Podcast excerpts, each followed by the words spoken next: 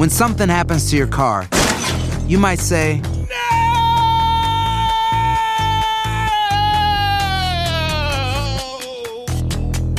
My car. but what you really need to say is something that can actually help. Like a good neighbor, State Farm is there. And just like that, State Farm is there to help you file your claim right on the State Farm mobile app. So just remember, like a good neighbor, State Farm is there. State Farm, Bloomington, Illinois. No hay nada como un teléfono nuevo. Y si quieres uno ahora, aprovecha la oferta de Boost para estar conectado con los tuyos. Cámbiate a Boost Mobile y llévate un Samsung Galaxy A15 5G gratis. Boost tiene las redes 5G más grandes del país, con máxima señal, para que sigas tus sueños sin miedo al éxito. No esperes, visita ya tu tienda Boost Mobile local y llévate tu Galaxy A15 5G gratis. Solo en un Boost Mobile cerca de ti. Oferta por tiempo limitado, solo clientes nuevos. Requiere suscripción al servicio, un dispositivo por línea, impuestos adicionales. Aplican otras restricciones. Visita una tienda para detalles.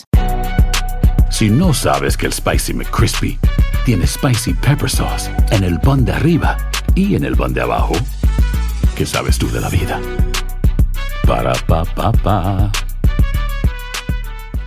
Cassandra Sánchez Navarro junto a Catherine Siachoque y Verónica Bravo en la nueva serie de comedia original de VIX, Consuelo, disponible en la app de VIX ya.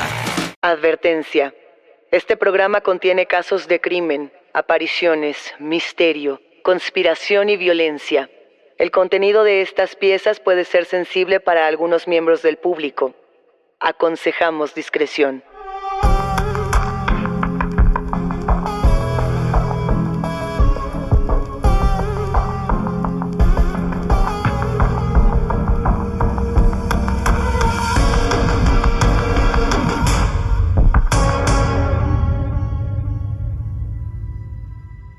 Saludos enigmáticos, bienvenidas, bienvenidos de vuelta a nuestros testimoniales enigmáticos.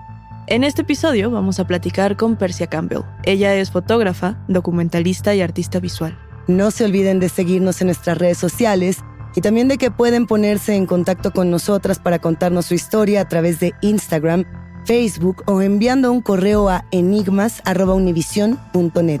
Recuerden que pueden escucharnos a través de la app de Euforia, en la página de YouTube de Euforia Podcast o donde sea que escuchen podcast. Y no se olviden de suscribirse o de seguir el show para que no se pierdan ni un suspiro. Se dice que las casas infestadas de insectos también tienen relatos paranormales detrás o que en muchas ocasiones estos insectos son un síntoma de la actividad paranormal que tienen estas casas. Yo no quiero ni imaginar para los enigmáticos que el día de hoy tengan alguna fobia a los insectos lo que este episodio puede inducir en su escucha. A mí me cuesta mucho trabajo hablar de arañas, de alacranes, de todos estos, de todos estos animales, Daniel. La verdad es que a mí me encantan las arañas, Tú, los tú alacranes. coleccionas. Yo colecciono pequeños insectos que ninguno lo he matado yo, todos los he encontrado muertos o me los han regalado, pero yo tengo mi pequeña, mi pequeño gabinete. Pero una cosa es coleccionar, por ejemplo, escarabajos bellísimos que podemos encontrar en la naturaleza y otra es que tu casa esté infestada de tarántulas o de arañas violinistas. Esta es la historia de Persia Campbell. Persia vive en Ciudad Juárez. Persia además es muy reconocida por su trabajo como documentalista, como creadora de sets de cine, pero como creadora de su propia historia paranormal. Querida Persia, bienvenida, ¿cómo estás? Bien, muchísimas gracias por la invitación. Y sí, también para mí me cuesta trabajo hablarlo, ¿eh? no crean, porque sí fue una experiencia, pues ya se imaginarán, ¿no? Difícil que pues les voy a ir platicando un poco. Justamente cuando estábamos platicando de tu caso, Persia, a mí me dijeron, vamos a estar hablando con Persia Campbell, que tiene una historia porque ella vivía en una casa infestada de arañas violinistas. Esa es la historia de terror, no necesito saber más. Pero no, tiene todo un trasfondo mucho más espeluznante. Cuéntanos. Sí, bueno, les voy a contar desde el principio.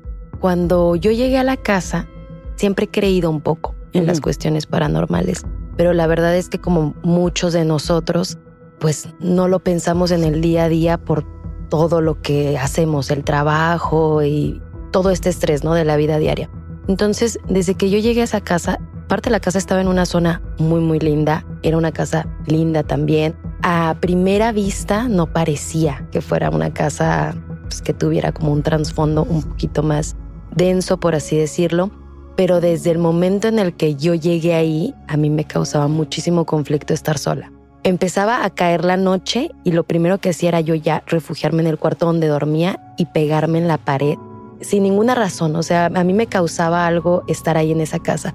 Y bueno, yo pensaba, puede ser ansiedad, puede ser que me acabo de mudar. Al principio todo era explicaciones racionales, ¿no? Y luego empezaron a suceder cosas un poquito extrañas. Aunque no lo crean, yo lo comparo un montón con muchas historias que yo había escuchado, o sea, en la tele, ¿no? Así. Lo primero que sucedió es que encontramos un retrato, un par de retratos. Eran pinturas de óleo en uno de los closets con las caras borradas. Antes de describir cómo eran estos óleos, o sea, no, no tienen rostro, pero era una casa muy grande. ¿Dónde los encontraron? Para tratar de hacernos una idea de esta casa, ¿cómo se veía por dentro? ¿Qué era lo que generaba esta inquietud en ti? Era una casa completamente normal. Si era, o sea, incluso hasta de tamaño Dos recámaras, tres, tres recámaras. recámaras. Había una ampliación en la parte de arriba. Era una ampliación de madera. Y era solamente un cuarto el que estaba en el segundo piso, ¿no? Y pues, no sé, muy, muy regular. O sea, la casa no, no tenía nada en particular que pudiera alertarnos, por así decirlo, de que algo sucedía. O incluso estos clichés, ¿no? Que vemos así visualmente de ciertas casas. Nada, nada. O sea, la casa era una casa completamente normal. Pero ¿cómo encuentran entonces estos óleos con el rostro borrado? un poco estábamos empezando a instalarnos y uno de los cuartos tenía una especie de closet con una división en la parte de arriba y limpiando fue que lo encontramos. Era un papel hecho rollito. Hasta ese momento eran risas, ¿no? Era como asustarnos mutuamente de, ay, ¿qué es esto que encontramos? No pasa nada. Yo sí ni siquiera quise tocarlo. Yo dije, no, bueno, tíralo. Y mi pareja sí dijo, no, no, no hay que ni moverlo, o sea, hay que dejarlo ahí. Y pasó el incidente, o sea, lo dejamos pasar, ¿no? A mí me gustaría muchísimo preguntarte, Persia, ¿cómo lucían estos retratos? Parecían como de esos retratos que te hacen en tipo en la plaza, en la Alameda, que son tipo de gis de óleo, pero lo peculiar era que justo en las caras era como si se les hubiera hecho un círculo, o sea, parecía así como, como que intencionalmente se habían borrado las caras, haciéndoles como el- movimientos circulares, ¿no? Eso sí era una de las cosas que, que recuerdo. ¿no? Y, y eran hombre y mujer, Hombre dos y mujer, mujeres. hombre Era una mujer. pareja. Era una pareja, así es. Ok, va.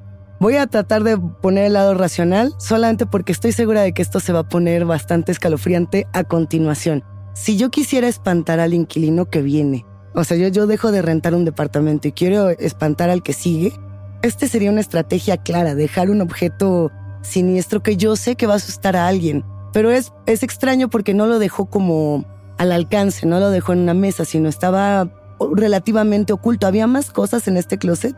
No, no, era lo único que Lo había. único. Para esto nos estaban rentando unos amigos cercanos nuestros. O sea, no, no Ah. parecía tampoco algo intencional, pues, en ese sentido. Yo lo que pensé es, bueno, son de esos objetos, o sea, para darle el lado racional, de esas personas que igual uno ya no, que ya no es tan grato, por así decirlo. Claro. Entonces suceden estas cosas como que les cortan en las fotos el rostro. El exnovio, la exnovia que le borras la cara en la foto, ¿no? Exacto. Inclusive. ¿Y qué pasó después? A partir de que encuentran estos óleos, ¿qué pasó? Y Lo que sucedía es que en cierto momento de la mañana yo escuchaba pasos en el cuarto de arriba. Era justo a, a las 6, 7 de la mañana que se escuchaban pasos y se escuchaban personas.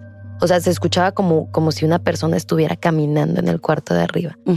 E igual, lo primero es intentar darle una explicación racional. ¿Qué, Que qué explicación intentaste, intentaste darle?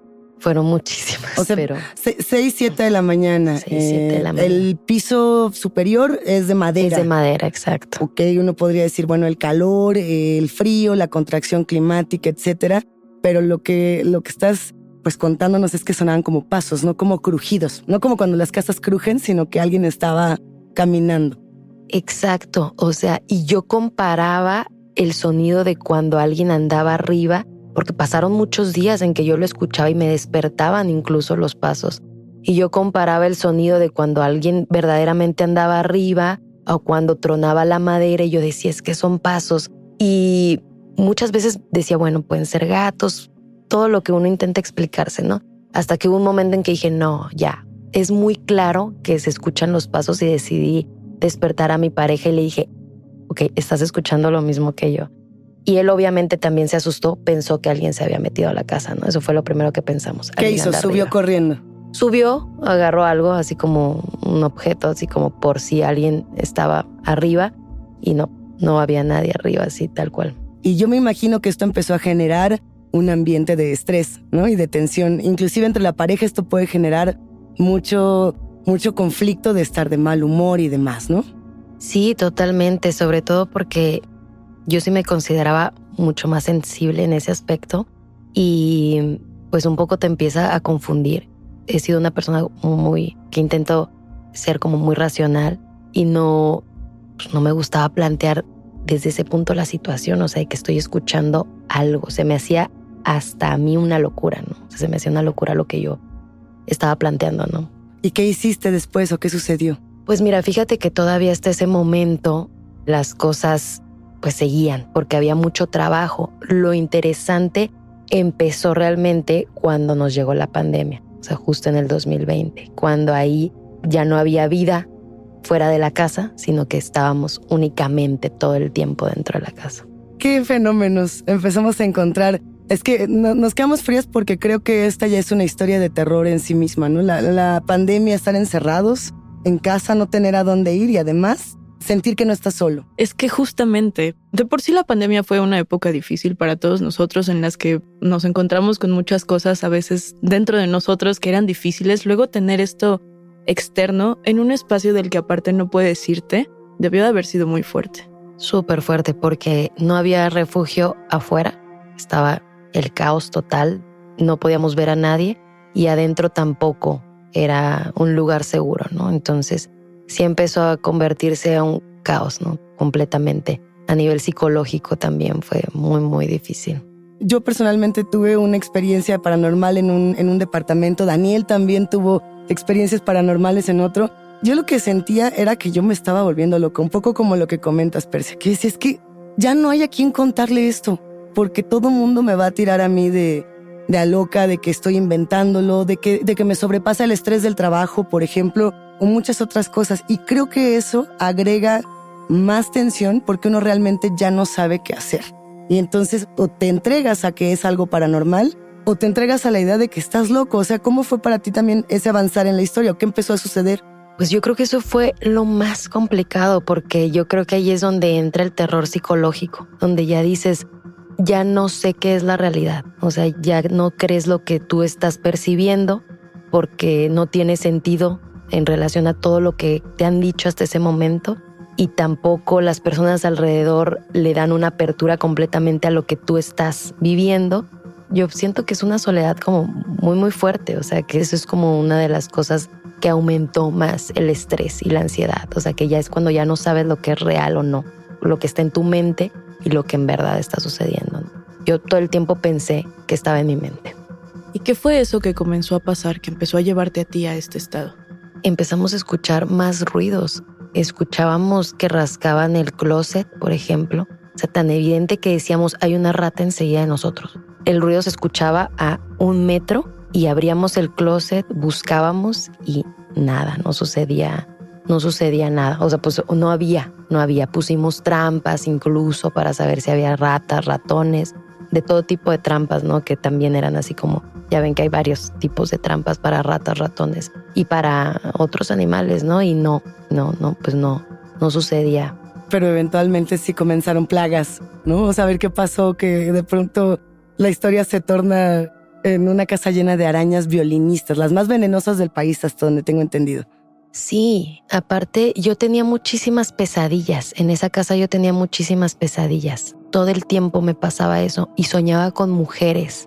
Siempre eran pesadillas sobre mujeres y sobre la misma casa. O sea, yo me encontraba dentro de la casa viviendo, o sea, en mis pesadillas, experiencias paranormales muy, muy extrañas. Yo nunca he tenido sueños tan fuertes. De hecho, en ese momento llegó una gatita.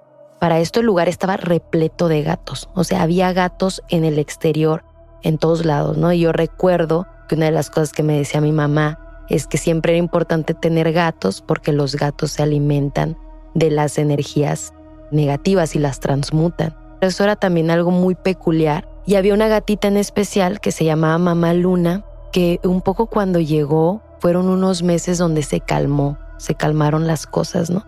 Yo le di un significado a ella muy especial. Era algo muy, muy especial para mí, porque aparte era una gatita con mucha energía. Yo la soñaba como hechicera.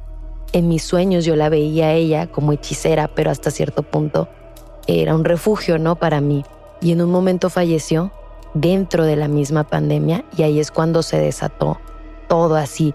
Una semana después de que falleció, fue la primera vez que yo me encontré una araña violinista en la noche en mi casa. Yo no sabría identificar una araña violinista. Supongo que, bueno, si la buscan en cualquier motor de búsqueda en internet, la van a encontrar. Pero el punto es, cuando te encuentras una violinista, tú no la puedes agarrar y decir, ay, sácala al jardín. O, ¿Qué es lo que se tiene que hacer? Digo, aquí no nos ha tocado.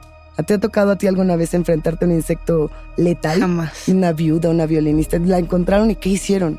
Bueno, lo curioso es que justo la encontró Luna, una de las hijas de mamá Luna que todavía estaba ahí con nosotros. Yo vi a Luna cómo mataba a la violinista y se la comió. Y fue ahí donde empezó mi preocupación, porque yo vi la araña y me preocupé muchísimo de que se la hubiera comido y fue que empecé a investigar cuáles pudieran ser arañas venenosas y encontré la violinista y era idéntica a la araña que acababa de ver, ¿no? Pero hay muchas arañas que se parecen a las arañas violinistas, entonces en ese momento yo dije, bueno, estaba idéntica, pero intentemos tranquilizarnos porque nunca he visto una araña violinista. ¿Qué tan probable es que haya sido una araña violinista? Dije, no creo que haya mucha probabilidad y me quedé tranquila, ¿no? Y la gatita bien, todo salió bien en ese sentido, pero me quedé muy, muy intranquila y empecé a mover sillones y en uno de los sillones había arañas ya muertas, o sea, había cadáveres de arañas violinistas. Entonces fue cuando yo la agarré, mandé la foto a personas y vi obviamente, me puse a intentar identificarla y las arañas violinistas se identifican muy fácil porque tienen un violín en el lomo. Es muy muy claro el violín de la araña violinista. Ya me conocían en los grupos de Facebook de aracnólogos, o sea, ya me conocían de que yo mandaba cada una de las arañas. En Twitter también puedes etiquetar a ciertos expertos en arañas que te dicen si sí es o no. Entonces, sí, me dijeron, o sea, definitivamente eran arañas violinistas, porque no solamente fue encuentro con una o dos. O sea, a partir de eso empezó el caos, porque empezamos a fumigar y ahí era cuando cada vez que movíamos los muebles, no crean que aparecían una o dos, eran líneas de seis, de diferentes tamaños. O sea, yo ya identifico cuáles son las hembras, los machos son más grandes, algunas estaban gigantescas, otras pequeñas, pero cada vez que movíamos los muebles había mínimo, mínimo cinco arañas violinistas así detrás de cada uno de los muebles. Boost Mobile tiene una gran oferta para que aproveches tu reembolso de impuestos al máximo y te mantengas conectado. Al cambiarte a Boost, recibe un 50% de descuento en tu primer mes de datos ilimitados. O, con un plan ilimitado de 40 dólares, llévate un Samsung Galaxy A15 5G por $39.99. Obtén los mejores teléfonos en las redes 5G más grandes del país. Con Boost Mobile, cambiarse es fácil. Solo visita boostmobile.com. Boost Mobile, sin miedo al éxito. Para clientes nuevos y solamente en línea, requiere AroPay. 50% de descuento en el primer mes requiere un plan de 25 dólares al mes. Aplican otras restricciones. Visita Si no sabes que el Spicy McCrispy tiene Spicy Pepper Sauce en el pan de arriba y en el pan de abajo, ¿qué sabes tú de la vida? Para, pa, pa, pa. Cassandra Sánchez Navarro junto a Catherine Siachoque y Verónica Bravo en la nueva serie de comedia original de VIX, Consuelo, disponible en la app de VIX ya. No tengas miedo. Estás escuchando Enigmas sin resolver. Oh, Yo me imagino que estar en, pues tal cual en ese cementerio de arañas violinistas debió de haber sido una angustia tremenda. Pero además ya hablamos un poco del significado paranormal que puede tener, pues encontrar este tipo de insectos. Cuando tú los encontraste por primera vez, ¿hiciste la conexión? ¿Sabías esto o cómo fue tu experiencia? No, yo en ese momento lo único que me preocupaba honestamente era el problema. O sea, Claro. yo decía, tengo un problema de una plaga de arañas violinistas, porque ya cuando encuentras más de 20, quiere decir que hay un nido en algún lugar que no identifico. Y la verdad es que siendo muy sincera, lo primero era resolver. Para mí en mi mente lo primero era resolver la plaga. Pero fue muchos meses, fueron muchísimos meses donde fumigábamos y fumigábamos y no encontrábamos el nido de las arañas. Y ahí fue ya un poquito cuando me empecé a sumergir a la parte pues, más espiritual de que tiene que ver con, con las arañas. Me gustaría que nos contaras cómo fue que llegaste a esta, a esta parte espiritual, porque a mí me tocó, por ejemplo, una compañera, una amiga de trabajo, me contó que en su casa había muchas viudas y que entonces inclusive llamó a, a las personas que se encargan de las plagas y que le decían, revise si pasó algo en su casa porque estas arañas no suelen ser de aquí, digamos de esta zona. Y dice, entonces, al no ser de aquí, y se lo dijeron las personas que fueron a fumigar, o sea, a lo mejor algo pasó en su casa y por eso se le están apareciendo arañas, como si fuera un símbolo de algo. Y ella me lo comentó como algo muy escalofriante. Esto tiene muchísimos años, o sea, más de 10. Entonces yo decía, bueno, quién sabe qué podría haber sucedido, pero tú sí te pusiste a investigar qué significaban. Sí, había muchas teorías también en el sentido espiritual. Y de repente algunas teorías que te dicen es que tienes que trabajar esta parte, pero tienen mucha relación con la brujería. Sobre todo con la brujería tienen mucha relación las arañas violinistas y eso era lo que me, me encontraba más frecuentemente. Fueron muchos meses de intentar encontrar el nido. Finalmente lo encontramos. Era un nido, no les miento, como de 30 centímetros que estaba en el cuarto donde dormíamos, con una tela espesa. O sea, no crean que se veía transparente, era una cosa blanca, espesa, de la cantidad de arañas violinistas que había ahí. Tuvimos que tirar el techo y fue donde encontramos el nido. Pero ahí no se acaba la historia. De hecho, ahí es justo donde empieza los tintes como más espirituales ya tener todo completamente sentido, ¿no? Porque yo hasta ese momento seguía intentándomelo explicar. Decidí que yo no podía seguir en esa casa, a pesar de que hubiéramos encontrado el nido. Yo no me sentía segura en esa casa. Yo decía, yo sé que voy a estar bien en el momento en el que me, me mueva de aquí y eso se volvió una meta. Y justo dos semanas antes de que me moviera, estaba yo en la computadora. Y mi pareja, yo lo escuchaba que hablaba con el vecino como a lo lejos. Esas veces que se escuchan voz de que, ah, están platicando. No entiendes qué, pero están platicando. Y en eso, justo como a dos metros de mí, escucho un perro, un ladrido, o un ladrido adentro de la casa. Igual lo primero que pensé, se quedó la puerta abierta, se me metió un perro, o sea, se quedó la puerta del, pasillo abierta, la del patio, se me metió un perro. Me levanté y Luna estaba así como, como ariscada, enfrentándose como algo que yo no veía, con la cola así como se le ponen a los gatos, una cola de mapache así gigantesca, y todos mis gatos abajo de la cama. Y yo ahí sí fue cuando ya dije, yo ya no entiendo nada, o sea, estaba todo cerrado, obviamente no había un perro, el ladrido era súper, súper claro y ya yo entré en un ataque de pánico. O sea, dije, no, ya estoy escuchando cosas. O sea, dije, ya, o sea, ya, ya escucho cosas, o sea, ya es muy evidente. Lo escuché súper, súper fuerte. Dije, no, ya valió. ¿Pensaste en algún momento en este tema de la brujería como algo, o sea, quizá a distancia, no, no en el momento en el que estaba sucediendo, porque entiendo que dices, me estoy volviendo loca, ¿no? Justamente entrándole por ahí por el tema de la brujería, yo creo que, bueno, tenemos para empezar los gatos, que son animales de protección. El perro también es un perro lleno de símbolos y es muy importante para estos saberes. Inclusive el que cuida las puertas del infierno, ¿no? O sea, desde ahí. Uy, tiene muchísimo sentido. Ahora, uno podría decir, e insisto, siempre buscamos también esta explicación racional, que los pasos en, en el piso superior podrían haber sido las mismas arañas, que eran tantas que sonaban en la madrugada, ¿no? Pero ¿por qué siempre a la misma hora y por qué como pasos? Tratando de verdad de buscar una explicación.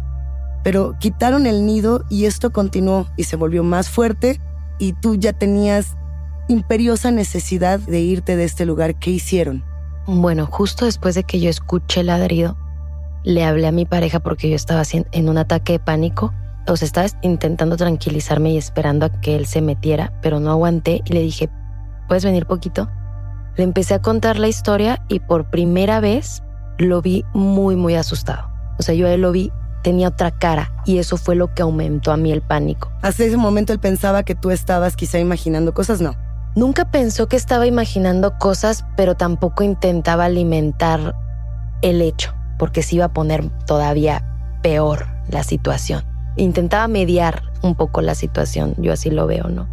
Pero nos fuimos a dar una vuelta para que yo me tranquilizara y fue cuando me contó. Me dijo, yo estaba hablando con el vecino en el momento que tú escuchaste el ladrido. Yo estaba hablando con el vecino. Y el vecino, así como todas las historias de terror que hemos escuchado, me dijo tal cual. ¿Cuánto tiempo duraron en la casa? Más o menos tres años, le contestaba mi pareja. No, pues duraron un montón. Y mi pareja, queriendo investigar si el problema de las arañas ya estaba desde antes, empezó a preguntar. Antes de aquí, ¿quién vivía? ¿Cómo estaba? O sea, si duró mucho tiempo la casa sola. Y el vecino le dijo, pues antes de ustedes vivían un par de señoras que estaban súper raras, estaban bien raras las señoras, hacían como brujería porque se escuchaba que mataban gallos y mataban animales allá adentro. Duraron muy poco, pero sí, sí era una cosa así muy rara porque eran dos señoras y siempre escuchábamos gritos de animales, ¿no? Cuando ellas vivían ahí. Y luego nos dijo algo también súper interesante, nos dijo, y la casa queda patio con patio con ustedes en el momento de la guerra del narco fue una casa de seguridad. Ahí encontraron un montón de ropa de mujeres y restos de que habían secuestrado mujeres en esa casa. A ver, lo que estás diciendo ya conectó todos los puntos de la historia, ¿no? Para quienes nos escuchan y que no conozcan mucho lo que sucedió en Ciudad Juárez, es una ciudad fronteriza donde la guerra contra el narcotráfico pues se dio hace ya unos, unos años, en 2006 aproximadamente, y lo que sucedía justamente es que, bueno, pues en Ciudad Juárez lamentablemente muchas mujeres fueron asesinadas, ¿no? De hecho, fue una ciudad muy conocida a nivel internacional por el tema de las mujeres a las que les quitaban la vida. Y estas casas de seguridad eran muy mencionadas en las noticias, siguen siéndolo, siguen siéndolo solamente no solo en Ciudad Juárez, sino en otras regiones de México y de Latinoamérica. Ahí está lo de los sueños, por qué soñabas con mujeres, ¿no? Todo el tiempo. Ahí está también lo de los cuadros. O sea, cuando uno está haciendo ciertos tipos de brujería, que te dicen, no tienes que eliminar a la persona, como puede ser tachando su nombre o como puede ser borrándole el rostro. A lo mejor estas dos mujeres efectivamente... ¿Qué sería? ¿Santería? Quizá por el tema de asesinar, bueno, de de quitarle la vida a los animales? Pues yo podría pensar justamente en santería por el tema de los gallos, pero realmente no sé si el resto de la historia me conecta con, con esto, no, no lo sé. Ahora, las arañas. Eso te lo comenta tu pareja y te dice, hay que irnos de aquí. Sí, bueno, ya en ese momento ya teníamos el plan. Faltaban dos semanas para movernos de ahí, pero sí, ya empezamos a conectar todo, ya todo tenía sentido, lo de los gatos, lo de las arañas justo, lo de las mujeres y posteriormente, ya para ir cerrando como la historia, ya estando fuera de la casa, me encuentro con una amiga y platicando, ¿no? Un poco, le digo, cambié de estudio, ya no estoy allá en, en la casa esta en la que les platico, ahora estoy en otra parte. Y me dice, ay, no, qué bueno que te moviste. Yo cuando vivía ahí con mi mamá, yo le decía a mi mamá que por esa zona se aparecía la llorona. Eso fue lo que ella dijo. Dije, ¿cómo que la llorona? Es que escuchaba, siempre en la noche, escuchaba gritos de mujeres. Mi mamá no me creía, pero, o sea, hasta que llegó un momento en que fui a su cuarto, apagué la tele y escuchamos gritos de mujeres, justo ahí, muy, muy cerca de donde estaba la casa. Yo creo que de las cosas más, más impactantes de tu historia, Persia, es que muchas veces cuando nos ocurren estas cosas, es una decisión para nosotros, ¿no? Como, bueno, estoy ante esto, investigo o no investigo. Tú no tuviste selección, a ti te llegó pues todo, todo de golpe. ¿Hablaron con sus amigos, los dueños de la casa? Porque eran amigos muy cercanos. Sí, sí les platicamos. También intentaron mantenerse al margen, supongo que por el hecho de que ellos tenían la responsabilidad o se sentían un poco responsables de la situación. Sí lamentaban un montón por lo que habíamos pasado, pero pues sí, o sea, finalmente en el momento en el que me salí de esa casa, y estuve como en un nuevo ambiente, nunca más me vuelve a pasar algo similar. Y eso me ha tranquilizado mucho hasta cierto punto porque ya el terror psicológico que yo tenía como de, que estaba loco o no, si fuera un tema de ansiedad, lo encontraría en cualquier espacio, ¿no? Y nunca más volvió a suceder. O sea, en el momento en el que me salí de ahí, pues realmente ya. Yo no tenía tan claro que estas cosas sucedieran, no las había experimentado y cuando no las experimentas es muy difícil que lo creas o que lo interiorices realmente, ¿no? Entonces, a partir de ahí no solo cambió mi forma de trabajo, sino mi forma de ver todo, la vida, las cosas, el mundo, todo. Claro, y además comentas que siempre te has considerado pues sensible para este tipo de temas. Después de esta, ¿has tenido alguna experiencia parecida? Digo, obviamente no de estas magnitudes. A veces me sucede que estando en ciertos espacios, sueño cosas, sueño con el mismo espacio pero no esa magnitud. O sea, luego, luego siento cuando un, lugar pudiera estar un poquito más cargado de energía, pero no, ya ese nivel no me ha vuelto a suceder por suerte. Afortunadamente.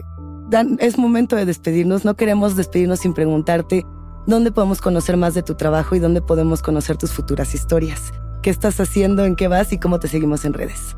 Bueno, me pueden encontrar en redes como Persia Campbell, sobre todo en Instagram es donde me mantengo ahí más actualizada.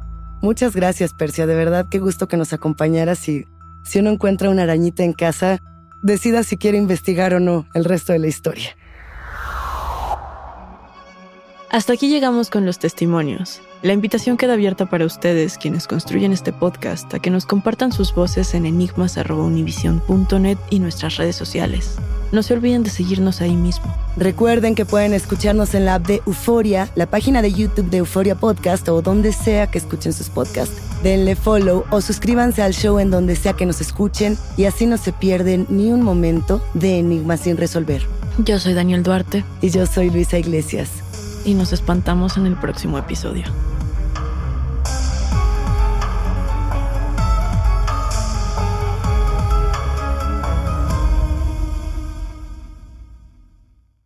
Boost Mobile tiene una gran oferta para que aproveches tu reembolso de impuestos al máximo y te mantengas conectado. Al cambiarte a Boost, recibe un 50% de descuento en tu primer mes de datos ilimitados. O, con un plan ilimitado de 40 dólares, llévate un Samsung Galaxy A15 5G por $39.99. Obtén los mejores teléfonos en las redes 5G más grandes del país. Con Boost Mobile, cambiarse es fácil. Solo visita boostmobile.com. Boost Mobile, sin miedo al éxito. Para clientes nuevos y solamente en línea, requiere AroPay. 50% de descuento en el primer mes requiere un plan de 25 dólares al mes. Aplican otras restricciones. Visita boostmobile.com para detalles.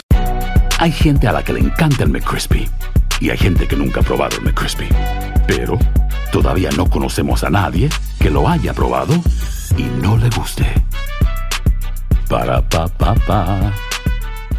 Cassandra Sánchez Navarro junto a Catherine Siachoque y Verónica Bravo en la nueva serie de comedia original de VIX, Consuelo, disponible en la app de VIX ya. ¿No se merece tu familia lo mejor? Entonces, ¿por qué no los mejores huevos? Ahora, Egglands Best están disponibles en deliciosas opciones. Huevos clásicos, de gallina libre de jaula y orgánicos de Egglands, que ofrecen un sabor más delicioso y fresco de granja que le encantará a tu familia. En comparación con los huevos ordinarios, Egglands Best contiene la mejor nutrición como 6 veces más vitamina D, 10 veces más vitamina E y el doble de omega 3 y B12. Solo Egglands Best. Mejor sabor, mejor nutrición, mejores huevos. Visita egglandsbest.com para más información.